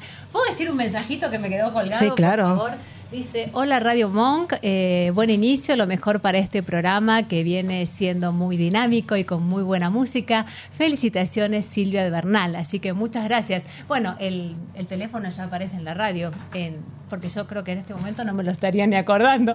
Así que bueno. Menos mal que está en la ¿Cómo placa. está? Buenas tardes, buenas tardes a todos. Buenas tardes, Radio Monk. Qué lindo Claro, lugar. ¿viste? Qué lindo lugar. Y bueno, y gracias por la invitación. No, Silvana. pero ¿cómo no te iba a invitar si vos, al contrario, yo quiero decir que nosotros conversamos una vez sola. O sea, cuando dijimos, bueno, tal- ¿qué tal si nos contactamos un poquito más entre los programas? Y ahí fue que, entre otros, también eh, la llamé a Silvia y cuando hablamos dije, wow, digo, acá hay una conexión bárbara, una empatía re linda. Y digo, vos tenés que estar en nuestro primer programa porque ella hace desde el 2018 que tiene su ciclo de desveladas y digo, yo tengo que de alguna manera decir, eh, te escucho, ¿no? No, Es decir, no, no, no. respeto te tengo, respeto te tengo. por- por favor, no, no, no, por favor. Primero que vos sos una profesional, yo no soy, no soy del ámbito de radio, tengo otra profesión eh, que todavía la ejerzo, eh, pero bueno, la- me picó el bichito de la radio hace esta es la séptima temporada que empezaría. Es mucho, es un montón, es un montón. Ya sos profesional de la radio. Y sí, idónea ponerle, pero sí, desde 2018 que me animé junto a una amiga a hacer un programa de radio en 15 días, así armamos un programa, obviamente en otra radio online, pero después enseguida nos pasamos a Monk y hablamos de mujeres. Y en ese momento, parece loco, 2018, no había un programa que hablara de las mujeres y el trabajo de las mujeres. No lo había. Fuimos pioneras sin proponérnoslo, sin tener un proyecto de negocio, nada. Y de verdad, ¿viste cuando decís, estás en el lugar indicado, en el momento indicado, La y con la gente justa, indicada? la gente indicada. Exactamente. Y el universo te trajo hasta acá porque te necesitaba. Evidentemente era. No, vos sabés que de verdad lo digo, ¿eh? Em, y no, no quiero con esto ser ególatra ni nada por el estilo, pero viste que cada uno tiene una pequeña misión en la vida. Absolutamente. Chiquita, más grande, más, más visible, menos visible. Y yo creo que fue eso. Porque por el primer programa que se llamó Mujeres Protagonistas y estuvo cuatro años, pasaron casi 600 mujeres hablando de su trabajo. Y uno no, no dimensiona, no dimensiona a cuánta gente llega esta, esta- esto que charlaban, porque siempre eran como una charla de café, estos, estas experiencias, estas inspiraciones. No tienes idea cuánta gente puede llegar, si es que llega alguna gente. Y sin embargo teníamos mensajes, pero súper esperanza- esperanz- esperanzadores para seguir con, lo que estábamos haciendo, pero aparte con, con mucha emoción, porque aquellos, aquello que hablaban estas mujeres sobre liderazgo, sobre su trabajo, sobre alcanzar lo que deseaban, eh, a muchas les, les abrió una puerta. Y les movió el alma. Les movió el alma, exacto. Pero hoy venimos a hablar de otra cosa, si te parece. Sí, me encantó esa foto que me mandaste. eh, muy linda la que subimos a las redes. Sí. Decilo vos, o sea, haces ese Bueno, titular. ¿Qué A pasó? ver. Bueno, después de estos años haciendo este programa de mujeres y su trabajo, mujeres protagonistas, eh, donde yo también tiré abajo un montón de prejuicios míos hasta abandoné el trabajo que tenía mío de diseñadora gráfica en el gobierno de la Ciudad de Buenos Aires. O sea, me jugué por entero a esto que te decía de la radio, porque se me abrió realmente otro mundo. Y aparte conocer mucha gente. Pero ¿qué pasó? Yo también fui cumpliendo años. Y de pronto cumplo 60, tengo que ir a ENSES a pedir mi turno para jubilarme y digo, wow, yo ya no puedo, ya, si bien estaba trabajando siempre como freelance, pero no, ya no estaba dentro del terreno organizativo y demás de empresas y, trabajando, digamos, en, algo que donde podía seguir eh, investigando y haciendo algo por el liderazgo ¿no? femenino en el trabajo. Yo ahora estoy en otra posición. Estoy en una posición de retiro, donde yo ya quise dejar mi trabajo unos añitos antes, donde también, eh, viste, como que empezás a recalculando. me faltan pocos años para estar también con las dos patitas que me lleven para otro lado, con una cabeza que, que también la tenga bien. Y me di cuenta que hay un colectivo enorme también de personas que cumplieron más 50, que estaban en la misma que la mía y que decían, ya estoy cansada del trabajo que hago, quisiera hacer otras cosas, mis hijos ya se fueron de casa, quiero dedicarme a mí. Y ese universo, que, que era todo, lo- cerraba, digamos, o estaba todo apoyado en lo laboral, terminó convirtiéndose en un universo propio. Y empecé con el amor propio que ni te explico. Y ahí nació Desveladas. Desveladas por varias cuestiones, porque también mujeres más 50 estamos en una etapa de climaterio, menopausia, donde no se duerme. Bueno, pero mira, yo te traigo que Walt Disney decía que ahora duermo para soñar. Exacto. Justamente, también los proyectos no te dejan soñar. No me digas que vos esta semana estuviste sueño plácido y, de- o sea, enterito ocho horas de corrido. No, porque estás pensando que la, La radio, que cabeza se invitados, mueve. que esto, que lo otro, que acá, que allá. Es un montón de cosas que son maravillosas porque son proyectos. Y bueno, ahí es- nació Desveladas, este programa que hablamos concretamente de cuánto potencial Tenemos. ¿Cuántas cosas para hacer todavía tenemos en un colectivo que estamos medio, viste, mal, con mala prensa, ¿no? Eh, Bueno, yo creo que igual la mirada ya está cambiando, ¿eh? Sí, sí, sí, Ahora, pero falta un poquito, falta un al poquito. poder. Eh, y hablo de todo el colectivo masculino y femenino, donde, viste, cumplís 60 años y es como que tenés acá una cosa que decís, bueno, quédate en tu casa o andá a la plaza a mirar las palomas. No, No. tenemos un montón de cosas para hacer. Y entre eso está, inclusive, educarnos.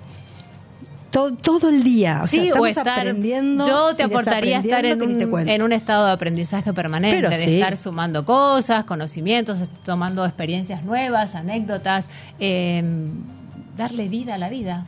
¿Qué te parece? Es más, cuantas más metas y cuantos más proyectos tengamos, es mejor. Así sea chiquitito, mediano, como dijiste vos, me levanto y voy a caminar. A la noche, no sé, quiero hacer algo con unas plantas. Mañana tengo tal idea. ¿Por qué? Porque eso es lo que trabaja en la cabeza, eso es lo que hace que uno se esté motivado, uno quiera Sí. eh, levantarse al otro día. Con un poquito más de tiempo, todo eso que en la vida laboral, hijos chicos y demás, y casa y demás, y bueno, cuando tenga tiempo voy a estudiar esto, ahora es el tiempo. Ahora es el tiempo. Ahora lo tenés. Total. Y si estaría Valeria Santoro, nuestra coach ejecutiva que antes habló, ahora es el momento. Claro. Este es hoy. Es empezar a abrir el espacio. Y yo te diría, Silvia, esto, ¿no? Una pregunta puede mover ese espacio. Una pregunta puede abrir eso que estás buscando para tu vida. Por eso Sí. cambia tus preguntas y cambia tu vida, que es un poco el lema que nosotros tenemos. Y abrir ese juego. ¿Sabes qué dijo también alguien? Eh, perdón que no, no traiga a la, a la persona. Si solo vivimos también de los recuerdos, ya estamos muriendo. Antes No, Valeria dijo que el tiempo es limitado, que todos sabemos que vamos a morir. Entonces el tiempo vale y yo tengo que aplicarlo en cosas que quiero hacer, vuelvo a decir, en pequeñas metas, en objetivos, en proyectos, para estar todo el día con ese ánimo por vivir y por Pero hacer. sí. Hasta el último día, porque vos decís tengo 60. Hasta los 100 o 105 me Vos pensá algo. Todos o podemos sea, tengo hacer. 60 hasta, el, digamos, los nacidos de 65 somos baby boomers. No existía la computadora. Ah, esto que me contaste fue fantástico. La experiencia tuya, este Lógico. rodaje es inmenso. Sí, o sea, pensá todas las cosas que pasamos en esta generación. Ujú. Que hay muchos, ay, me encanta porque hay unos sociólogos españoles que llaman madurecentes. Porque Ah, decir, mira, madurecentes, Tienen los mismos escuchado. sueños de los adolescentes y las mismas ganas de hacer los adolescentes, pero son maduros. Ajá. Porque estamos a caballo entre la adultez y la vejez, una palabra que, viste, que tiene poca prensa, vejez, es como que, viste que de crónica te sale, uy, matar una sexagenaria, la, la pucha, viste, viste, como que te da así un, un mazazo. Eh, y bueno, culturalmente pasamos un montón de cosas. Ujú. Pensá que esto, no solo la tecnología, subirnos a la tecnología, pasar a ser hasta influencers. Hay Sí. un montón de mujeres de mi edad que son y amigas que, que, que, que- que están en esa. Está perfecto. Yo te veo como referente, te digo la verdad. Ay, no, sí. De Bueno, verdad lo digo. Y aparte con todos esos años de experiencia, de recorrido, desde lo laboral, desde todo lo que hiciste en la radio, tantas mujeres como decís que te han acompañado. Y sos eso, la inspiración, la que apuntala, la que da el inicio, ¿no? Y otros se suben a ese, Sí, a ese sí, sí, sí. Y se crea comunidad, que es muy lindo. También. Porque juntas, y digo juntas porque hay hombres también, pero digamos que lo que hago está enfocado a la mujer, a lo que tiene que ser la salud, a la información, eh, a la sexualidad, porque también fuimos mal aprendidas, Mm. muy mal aprendidas. Y, y bueno, y lo que tenía que ver con, lo- como dije recién, la tecnología, fíjate por todo lo que pasamos en esta generación. Eh, de pronto de familias tradicionales, heterogéneas, papá y mamá, Sí. a monoparentales, yo soy mamá sola, a quizás familias con mamá, mamá. Entonces, pucha, bastante Es bien tenemos la cabeza para, ¿no? Hay mucha Eh, apertura en nuestro país para este tipo de situaciones. ¿eh? Sí. Así como en otras por ahí nos cuesta abrirnos en esto. Sí, pero creo que es una también una, una propuesta de cada uno. Eh, hay quienes están absolutamente abiertos a lo que se dice recién, a desaprender y aprender. Y bueno, otras quizás no tanto. Pero vos sabés que saqué un número. A ver. Hay más o menos 7 millones de personas de más de 50 años en el país. Ah, Es un montón. Con una expectativa de vida de 80 y pico de años. Es un montón. Em, el 60% es mujer. Y vos fíjate que todavía no hay eh, publicidades, empresas que se dediquen a este nicho. Mira todo lo que podríamos ¿Qué podríamos comprarle. hacer? Claro. es el momento en el que pensamos en viajar, en disfrutar, en darnos ese gusto de un fin de semana en un hotel lindo, en salir con amigas, en ir a comer. O sea, Hay que aprovechar eso. Claro. Hay que aprovechar eso. Me gusta. y a veces no hay lugares para, ¿viste? Cachengue, sí, cachengue. Para... Hablando de cachengue, tengo algo cachengue, Male, que también estás en los controles. Yo dije que te iba a gustar. A ver, dale. Y yo lo escuché y me encantó, porque bueno, antes dijiste esto que queremos disfrutar, queremos hacer cosas nuevas, anécdotas. ¿Podemos poner esa música preparada de bajo fondo? Cuando me encantó. Esto de, de que... Bajo fondo, me bajo encanta. fondo de que el tango también se baile en los boliches, este tango electrónico. Me alucinó el otro día, ¿eh? Así que vamos a escuchar esa canción, un ratito de pausa musical. Aquí en Mejor que Ayer estamos con Silvia Ramajo acompañándonos hasta la tarde.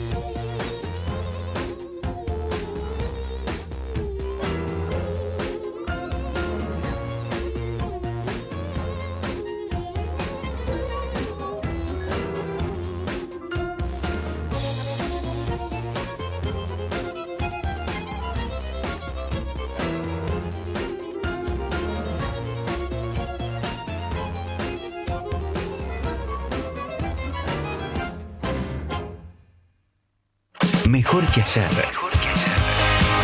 Conduce Silvana Gaza. Martes y jueves, de 13 a 15 horas.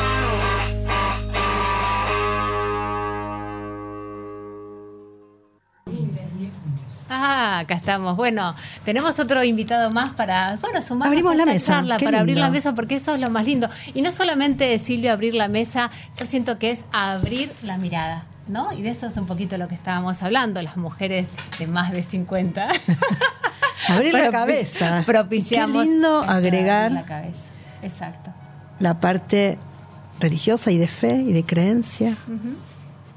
Tiene muchísimo también para, para sumar a lo que estábamos hablando recién. Y además porque yo también dije, siempre invitamos a un empresario, siempre invitamos, no sé, una nutricionista, alguien de salud, y cuando yo le escuché al padre el otro día, dije, ¿por qué no podemos invitar también al padre si lo que yo escuché a mí particularmente me emocionó, como se emocionó él cuando lo contó?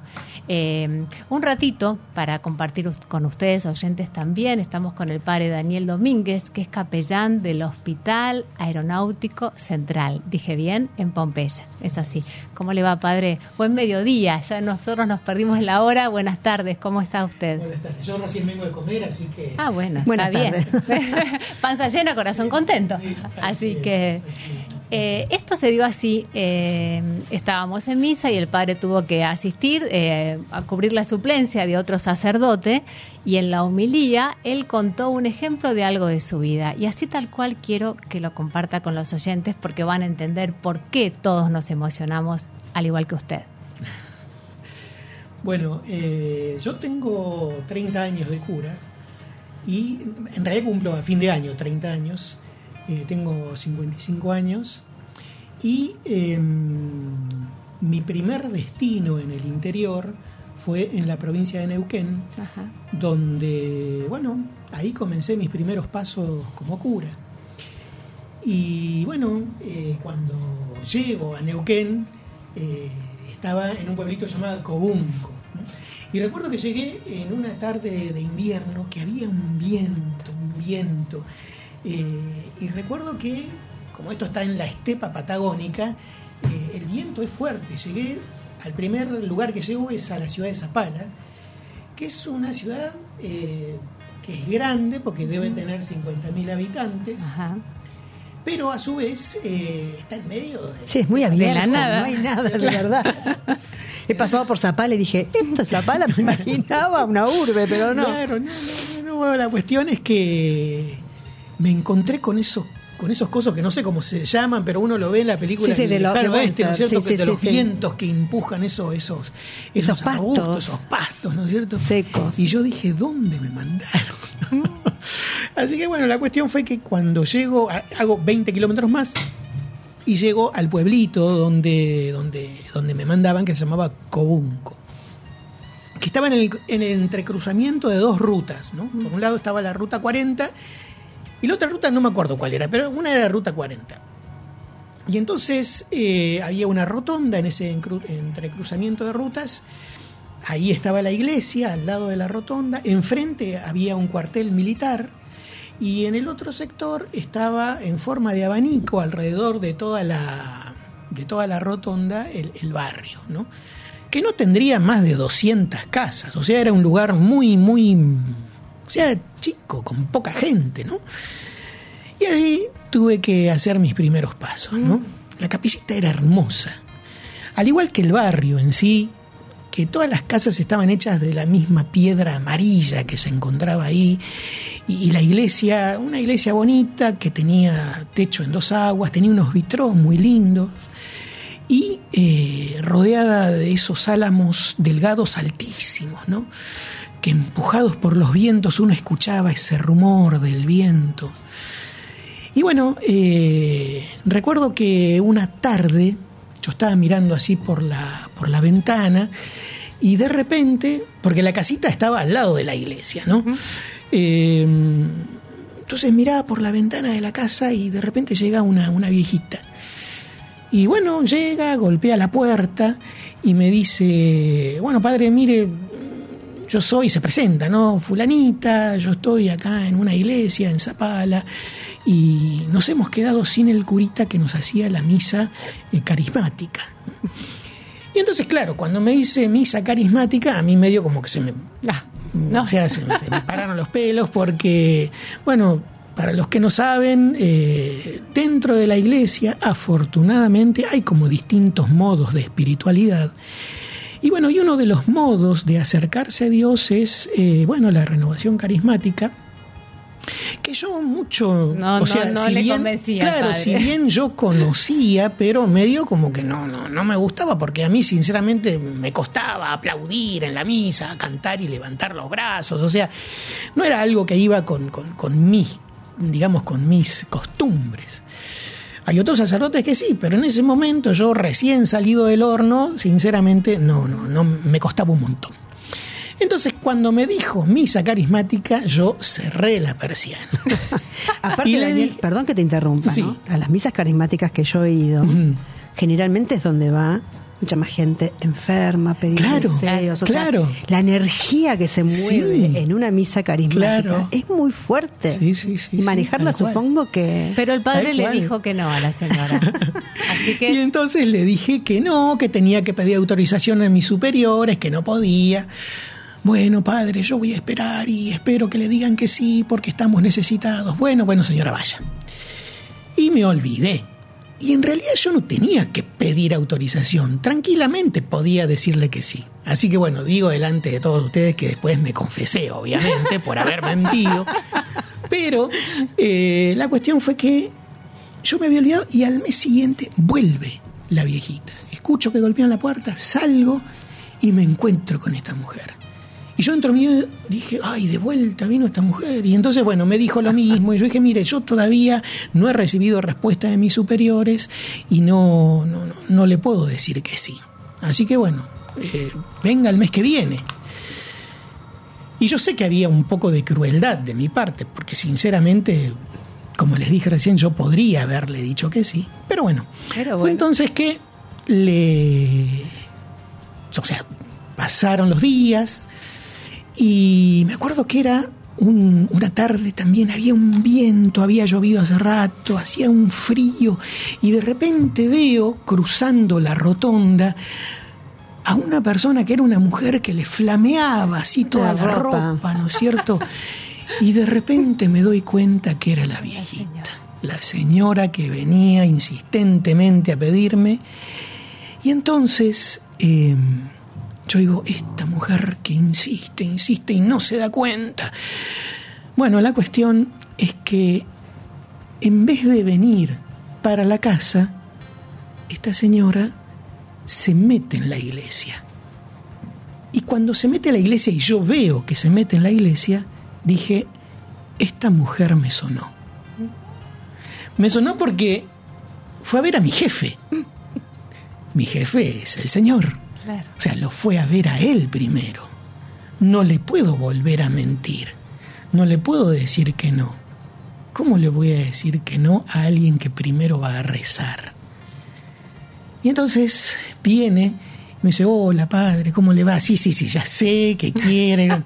bueno, y yo ya salí con la, con la agenda. ¿no? Me dice, ¿para ¿Para cuándo cuándo? quiere? ¿Para cuándo? Claro, ¿para cuándo quiere la misa? Ay, padre, muchas gracias. Bueno, agendé y, y bueno, charlamos un ratito más, se fue y llegó el día. Y yo sinceramente era la primera vez que celebraba una misa de este estilo y en el fondo yo no quería. ¿no? Me vienen a buscar a la iglesia, me llevan y no era en una iglesia la misa, era en un estadio. Un club, claro.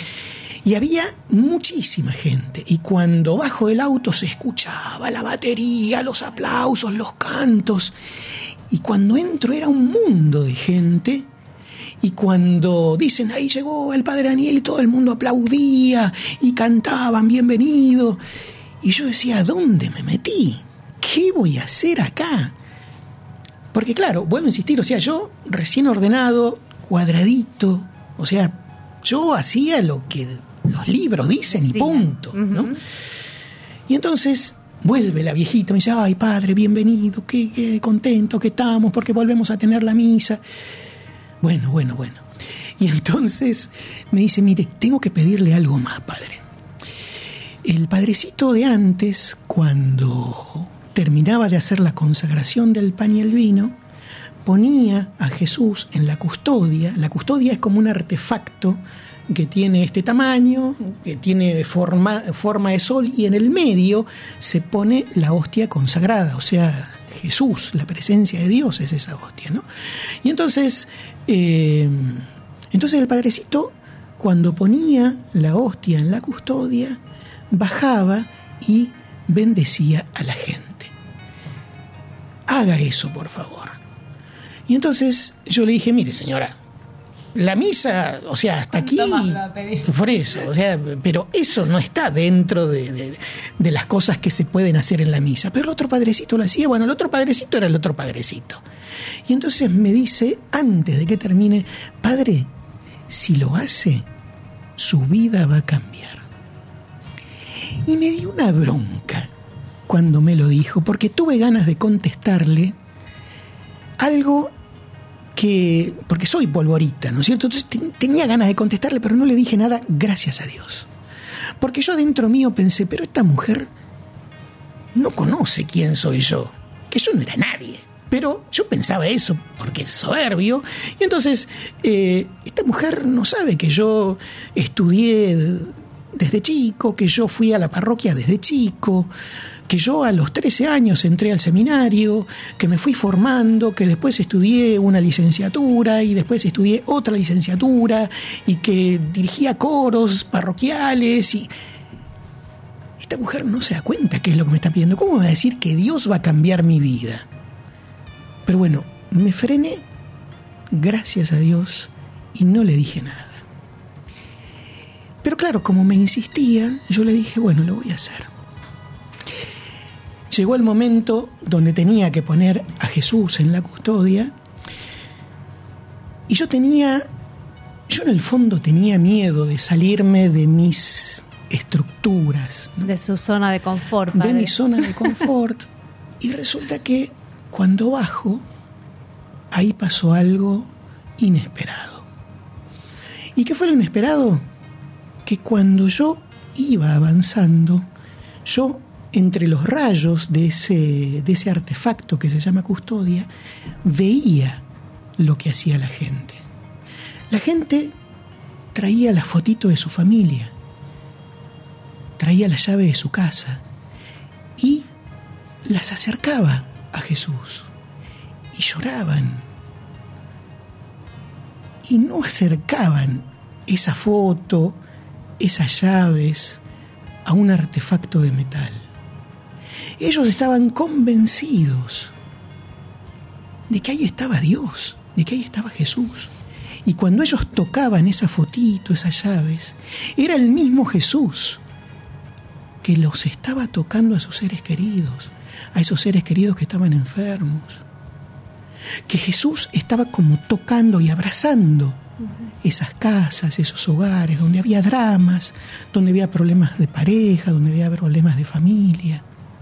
Ellos eran conscientes de que era Dios mismo el que quería abrazarlos para transmitirles esa paz que todos necesitamos, que todos buscamos. Padre, y ya para cerrar, Sí, ¿qué aprendizaje hizo usted y hace hoy, ahora, sobre este cambio de mirada, sobre lo que le pasó en ese momento y lo que pudo ver, que usted nos estaba abriendo a que sucediera? mira, eh, una sola enseñanza me quedó y más que enseñanza fue, eh, sí, un golpe. Un golpe que me dio Dios que lo necesité. Porque mm, la gente esta que yo te decía que tocaba, que incluso agarraba la ropa mía y, y las acariciaba, no agarraban mi ropa. La gente, como aquella gente de la época de Jesús, tocaba los flecos del manto de Jesús. Entonces, la ref- no es la reflexión, sino lo que a mí me quedó en alma y hasta el día de hoy yo lo vivo, es que en esos cinco minutos, todos esos conocimientos que yo fui adquiriendo a lo largo de la vida, que los tenía acá, me bajaron al corazón. Wow. En ese momento, todo lo que yo había estudiado, por más que yo lo sabía, no lo sentía. Y eso me cambió la vida. Y entonces, cada vez que yo hablo de Jesús, cada vez que yo digo cosas del Señor, trato de decirlos desde el corazón. Desde el corazón. Y uno siente cuando sale del corazón cómo el otro lo percibe. Y eso no solamente lo tiene que hacer un cura, eso lo tenemos que hacer todos. Todos creemos y todos nos encontramos al borde del camino de nuestra vida con gente que sufre, con gente que está mal, que incluso a veces no te lo dicen, pero hay algo en la mirada que vos percibís. Entonces a veces tomando la mano con dulzura, con cariño, Ya estamos haciendo un montón. haces un montón. Y Jesús quiere que nosotros seamos puentes para que Él pueda pasar. Y va sanándonos a nosotros y va tocando el corazón de tanta gente que necesita. Eso que dijo Daniel de ser puentes, yo creo que esta señora también fue su puente, sin ningún lugar a duda. Así es. Y todos tenemos ese rol a veces de ser Sí, puente, ¿eh? tal cual. Así que bueno, muchísimas gracias por haber Qué compartido este ratito con nosotros. Le ponemos mal un poquito de música porque nos falta cerrar todavía este, este momento de Mejor que Ayer con el doctor de los celulares y seamos puentes todos, ¿no? Porque para eso estamos acá, vos en lo que te toca, nosotros de acá y el Padre que nos vino a acompañar y, y aceptamos su bendición también, Padre. Bueno, la bendición de Dios Todopoderoso, Padre, Hijo y Espíritu Santo, descienda sobre todos ustedes, su familia, sus hogares, todos los oyentes y permanezca siempre. Amén. Muchas gracias.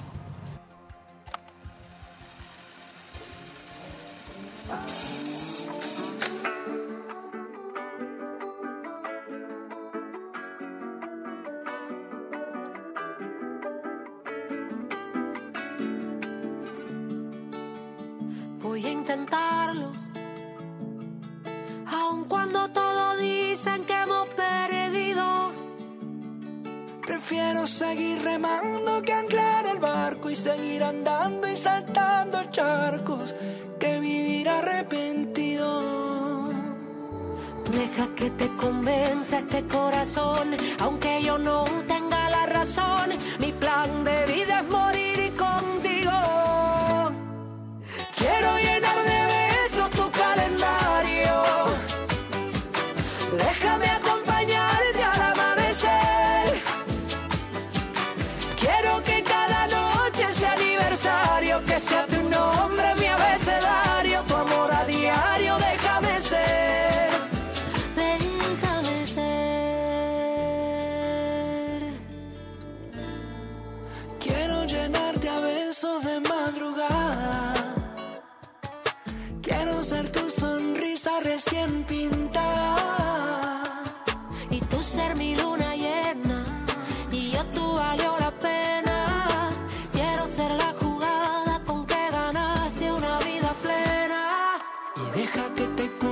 este corazón,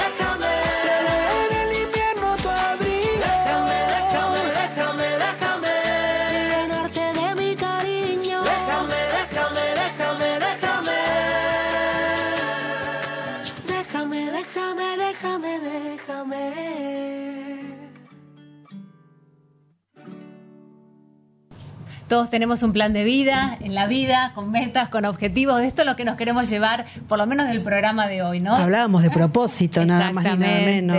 Sí. Mirá qué propósito escuchamos del padre Daniel, pero me quedé con el propósito de la señora, Ella fue perseverante en todo momento. de la viejita. ¿sabe? ¿Supo el nombre Daniel al final? No. Bueno, estamos acá porque siempre uno tiene dilemas. Dijimos que para otro invitado, quien queremos mucho, es Brian Gabaza, por ahí Fontés. Está muy serio el doctor de los celulares. Dígame, Es que me ¿qué quedé escuchando la camino? historia y me quedé pensando. Quedamos todos, bueno. ¿no? Quedamos todos como sea, muy, impactó. Sí, sí, muy sí, tocados. bueno. Bien, eso era el objetivo, o sea, bien padre, vamos, entonces, que nos lleve como para que todos nos llevemos algo también, ¿no? Ese momentito de pensar. Eh, hablamos de los tips, yo ya entendí, Silvana, cuando tenés que cargar el teléfono y no hablar, no puedes hacer videollamada con el teléfono Bien. enchufado, eso lo entendí. Básicamente es que la batería de los teléfonos no están preparadas para cargarse y descargarse al mismo tiempo. Es decir, si tú estás usando el teléfono y lo todo estás mal en la vida. enchufando, vas a matarle la vida útil mucho antes de lo que Claro. tendría que ser. Lo- los cinco que estamos acá estamos diciendo, sí, sí, doctor. Y es un tema, porque sí, si te doctor". dura poco, uno lo quiere tener hasta lo último enchufado y eso hace que la arruine más. Y además de que se recaliente, y una batería que se recalienta se puede hinchar y se puede prender fuego y provocar un accidente de los peores. Estamos hablando si usamos el teléfono mientras está enchufado. Exactamente, igual que una tablet, cualquier aparato que tenga batería. O se carga o se descargan. Las dos cosas juntas no es No buena va. idea. Dos por uno no. Eh, Mira eso vos, es importante. Otro detalle, señor, usted tenía todo preparado. Eh, no, después me anoté acá para hablar un poco de algunas cosas de Apple que sacó. Eh, capaz les puede servir, no sé, algo que me llamó mucho la atención, que está hace bastante igual, son las AirTags. ah, ni que son idea lo que unas- es eso.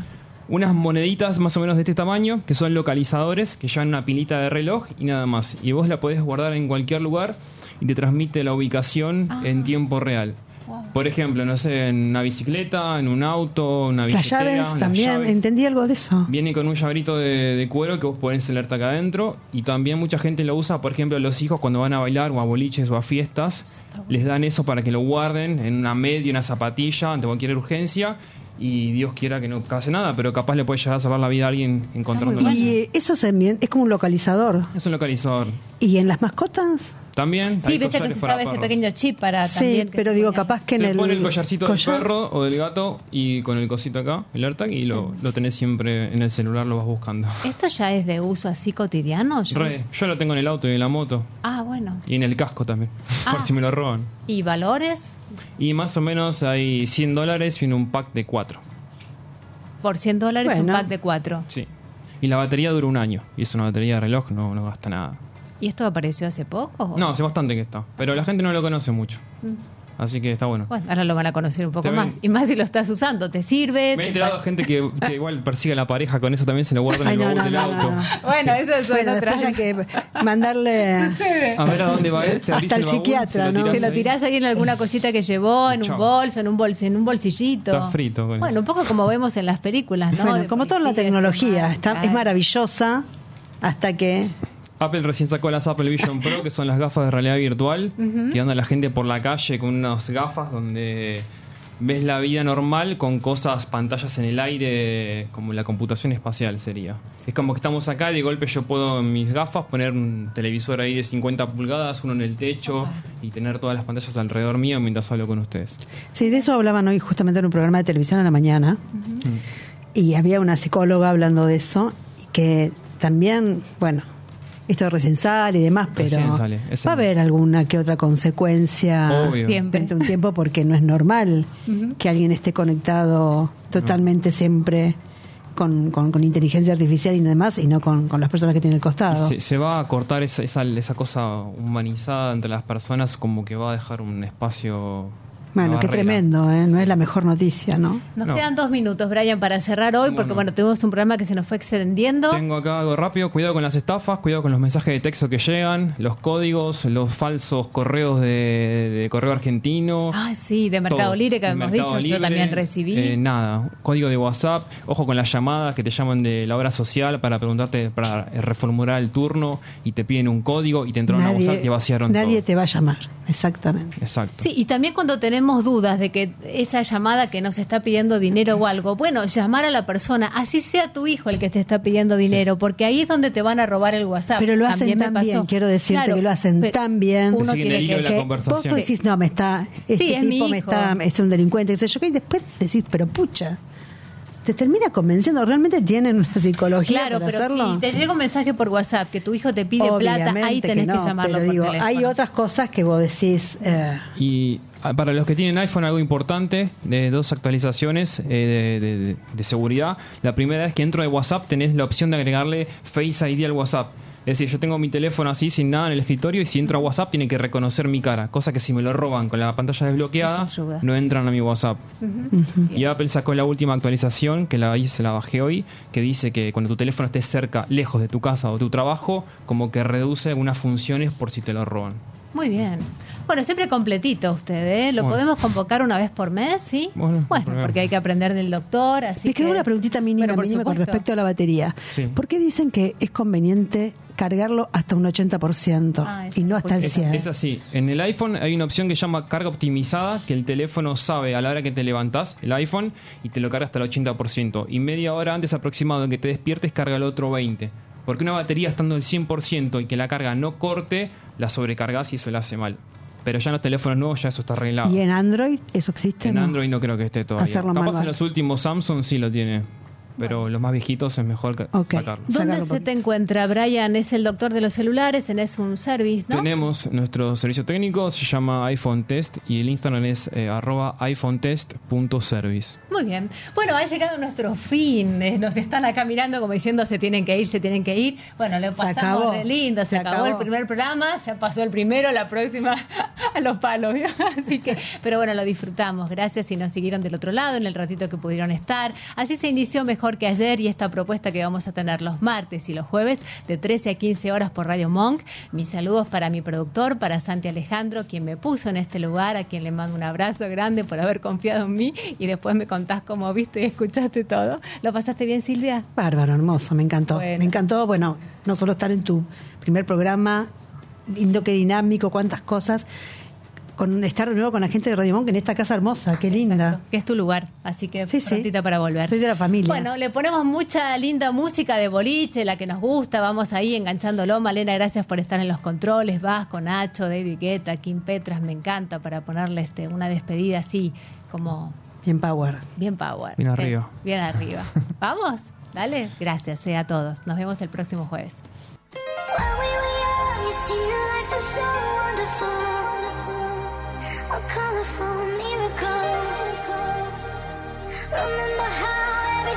so beautiful.